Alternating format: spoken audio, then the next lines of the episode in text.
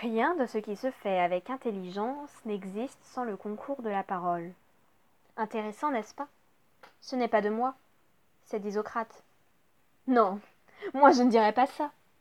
Parce que moi, je sais tout mieux que tout le monde. En effet, je sais écouter. Et on sait tous que Goethe a dit Parler est un besoin, écouter est un art. Je vaux bien plus que ceux qui ne font que parler. Moi, je suis une artiste. J'écoute. Parler, c'est à la hauteur de n'importe qui. Molière le montrait bien dans Le bourgeois gentilhomme. A, E, I, O, U. Vingt consonnes, six voyelles, et voilà, on parle. Simple comme bonjour. Tout le monde sait parler. C'est loin d'être un art. C'est pour cela que sur les plateaux télévisés, dans les conférences, les grands discours, on trouve autant d'enfants que d'adolescents que d'adultes. Tout le monde est capable de s'exprimer en faisant un peu d'effort, n'est-ce pas? À moins, évidemment, qu'on vive dans un monde où la parole est considérée comme un art. Un monde où, pour s'occuper, on organiserait des concours où le simple but serait de parler devant des personnes qui nous jugeraient sur notre capacité à nous exprimer, à contrôler notre voix, à maîtriser figures de style et autres artifices, rien d'autre. Des concours d'éloquence, on appellerait ça. Dans ce monde, séduire, émouvoir, convaincre, manipuler seraient des actions réservées à ceux qui savent le mieux s'exprimer. Tout le monde ne pourrait pas le faire, ah ça non. Ou alors, en le tentant, ils échoueraient lamentablement. Seuls ceux ayant appris l'art de la parole sauraient manier les mots avec suffisamment de délicatesse pour qu'ils aient l'effet désiré. Dans ce monde, la forme aurait presque plus d'importance que le fond. Et, comme dans le pouvoir des fables de La Fontaine, un orateur pourrait échouer à sa tâche, pour la simple raison qu'il ennuyait son public, lorsqu'il aurait eu la capacité d'éveiller une foule entière avec les mêmes idées, simplement en changeant la façon de les présenter. Le public et la presse se souviendraient plus des quelques secondes où un candidat au présidentiel s'époumonerait sur son projet que du discours de plus d'une heure qui précédait. Même en dehors des grands discours, la parole serait tellement importante qu'on jugerait les personnes muettes qui bégayent, bafouillent, bredouillent ou qui ont un accent, jusqu'au point où certains oseraient douter de leur intelligence et de leur capacité. Pour quelque chose qu'ils ne sont pas capables de contrôler, on les stigmatiserait, on construirait un mur invisible entre eux et le monde, de sorte à ce qu'il semble invraisemblable qu'on les place à la même hauteur que ceux qui, vous savez, savent bien parler.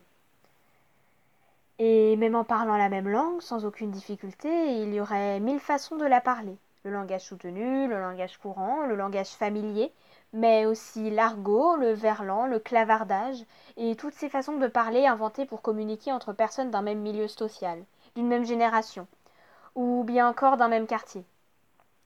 Tout comme dans le passé, où l'on aurait pu observer les précieux, les incroyables et les merveilleuses, ou encore les révolutionnaires français, l'être humain aurait trouvé mille façons d'exprimer son appartenance à des groupes et ses opinions politiques à travers le simple acte de parler.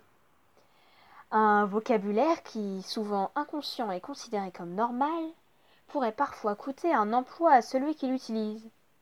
Et d'ailleurs, pour obtenir certains de ces emplois, il faudrait apprendre le langage corporate, un doux mélange de français et d'anglais, qui nous permettra d'être euh, overbooké car euh, là je suis focus sur un brainstorming full time, sur un projet challenging et un peu touchy, pour donner un feedback en one-to-one à mon N plus 1 euh, ASAP. Et là encore, je ne vous parle pas des jargons. Ces mots, réservés aux experts dans certains domaines, incompréhensibles par tous ceux n'ayant pas étudié la question, qu'il faudra tout d'abord comprendre, pour ensuite apprendre à vulgariser, pour pouvoir expliquer ce qu'on veut dire à ceux qui ont besoin de le savoir.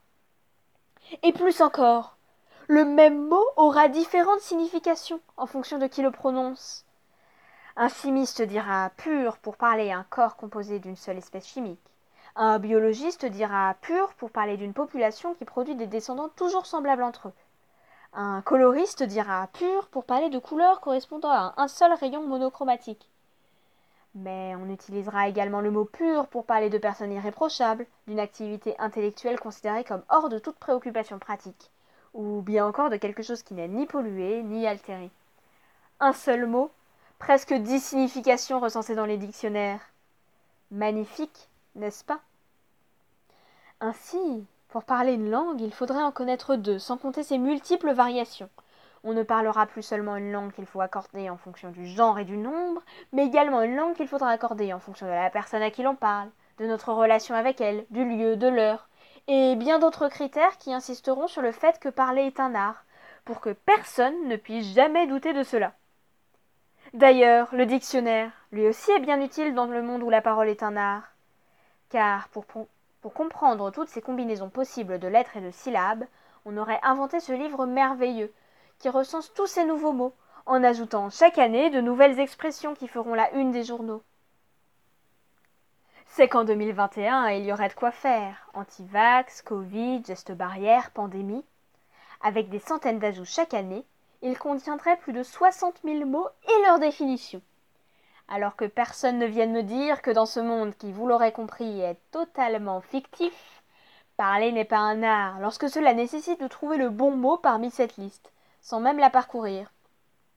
Et, comme si cela ne suffisait pas, l'être humain se compliquera volontairement la vie en créant des codes secrets, ce qui fera que seule une partie des, des personnes présentes comprendront le réel sens des phrases prononcées. Tu me fends le cœur Excusez-moi, êtes-vous un ami de Dorothy? Les sanglots longs des violons de l'automne blessent mon cœur d'une langueur monotone. On remarquera ici que non seulement dans ce monde la parole est un art, mais l'écoute est également un besoin. Imaginez si le destinataire, le temps de ces simples phrases, ne comprend pas ce qui est caché derrière.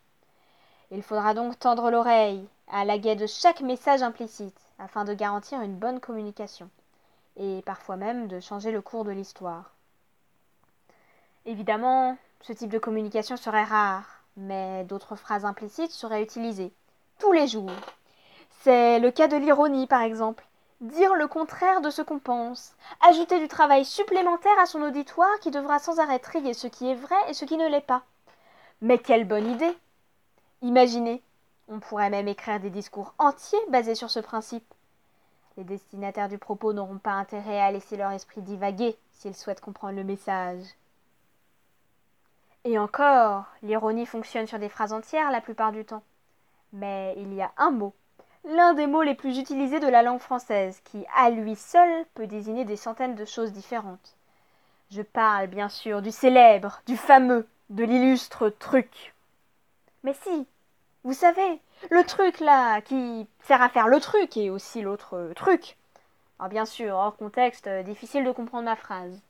Alors, lorsque quelqu'un nous parlera et que ce mot s'introduira, mine de rien, dans la conversation, il faudra faire tout notre possible pour analyser le contexte, les gestes, l'intonation et comprendre ce qui se cache derrière ces quatre lettres magiques. Entre nous, c'est probablement quelque chose, un machin ou encore un bidule. Dans ce monde, la vie d'un jeune homme pourrait être menacée à cause d'un trop grand nombre de plaisanteries, comme dans le garçon qui criait au loup d'Ésope. À force de mentir, les villageois cessèrent de l'écouter et par le loup il finit mangé.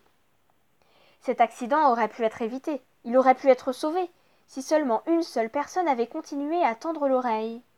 Mais dans ce monde, bien que nécessaire, l'écoute n'est pas systématique. Combien de fois des malentendus auraient pu être évités si, des deux côtés, l'écoute avait réellement été présente? Combien de fois la violence, les insultes n'auraient pas été utilisées si on avait simplement écouté? Combien de conflits, combien de guerres auraient pu être évités si on avait simplement discuté, écouté? Combien de vies auraient été sauvées? Combien de choses auraient-elles changé si simplement on avait pris le temps de dialoguer Je n'ai pas la réponse exacte à ces questions, mais je sais que si l'on essayait de compter, les heures qu'on y passerait seraient nombreuses, et je doute qu'on puisse un jour seulement donner un chiffre proche de la réalité. Mais pendant que je vous parle, une question me taraude. Et si ce monde était le nôtre Cela expliquerait pourquoi tous les exemples que j'ai précédemment cités existent, pourquoi ces récits ont été écrits, pourquoi ces concepts, ces mots existent. Cela voudrait dire que dans notre monde, la parole est un art, l'écoute est un besoin. Cela ne veut pas dire que la parole n'est pas un besoin, ni que l'écoute n'est pas un art.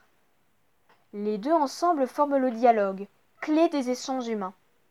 Elles sont complémentaires et nul ne peut exister sans l'autre.